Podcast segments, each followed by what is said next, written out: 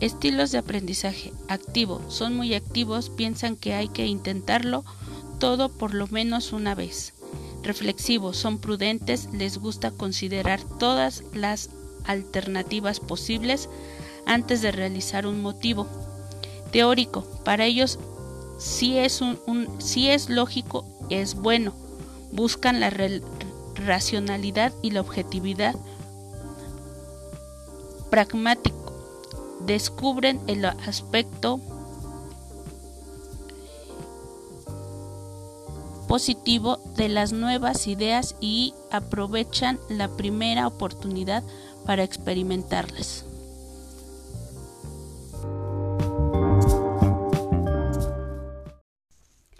Justificación. Expone las razones que motivaron a realizar esa investigación se explica la importancia y los motivos que llevan al investigador a realizar el trabajo. Existen tres tipos de justificación, que es justificación teórica.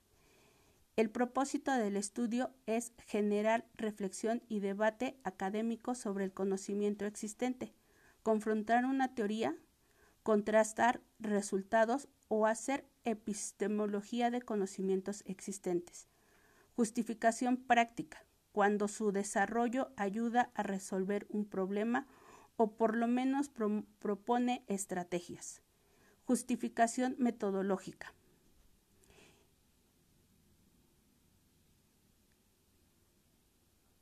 En, en, la investigación científica, la justificación metodológica del estudio se da cuando el proyecto que se va a realizar. Toda justificación debe sustentar que el problema es, es significativo, pertinente y viable, tanto como factible.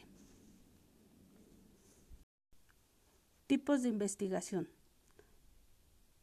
Nos encontramos que existe la documental, descriptiva, correlacional, explicativa o causal, histórica, experimental, estudio de caso.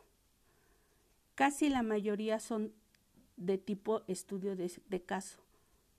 ¿Por qué? Porque es algo que se va a investigar con algo que ya se puede, eh, que es innato de alguna manera. Funciones del marco teórico. El marco teórico de una investigación tiene las siguientes funciones. En, de las que se van a decir, entre otras. Sirve de base para la descripción o el enunciado del problema. Entrega la teoría como la investigación y su relación mutuas. Sirve para cuestionar, así como para conducir a una refuneración e incluso a un cambio de problema de la investigación. Delimita el área de la investigación.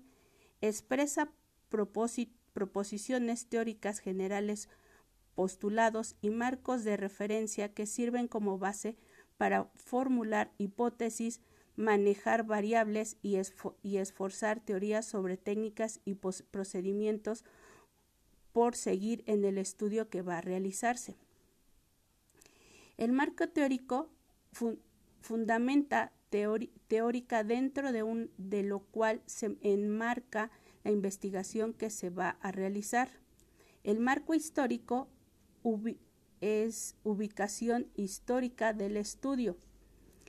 Marco legal, aspectos legales que enmarcan el estudio que se va a realizar.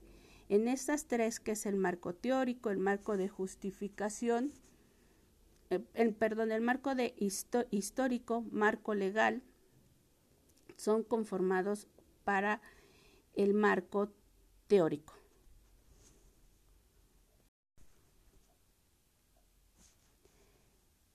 ¿Qué es una hipótesis? Es un enunciado no verificado, ya que se refuta ya que se refuta deja de ser una hipótesis y sería un enunciado verificado.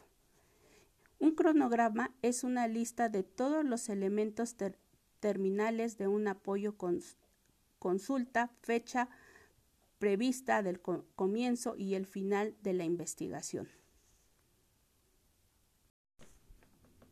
La población muestra se refiere al universo, conjunto o totalidad de elementos sobre lo que se investiga o hace el estudio. Muestra una parte subconjunto de elementos que se seleccionan previamente de una, de una población para realizar el estudio de, que se pretende investigar.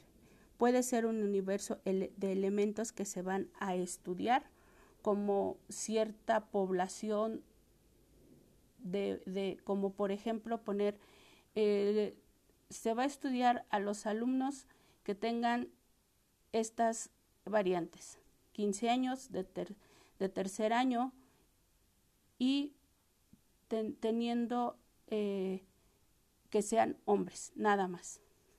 Eso sería un ejemplo de, un, de una población muestra.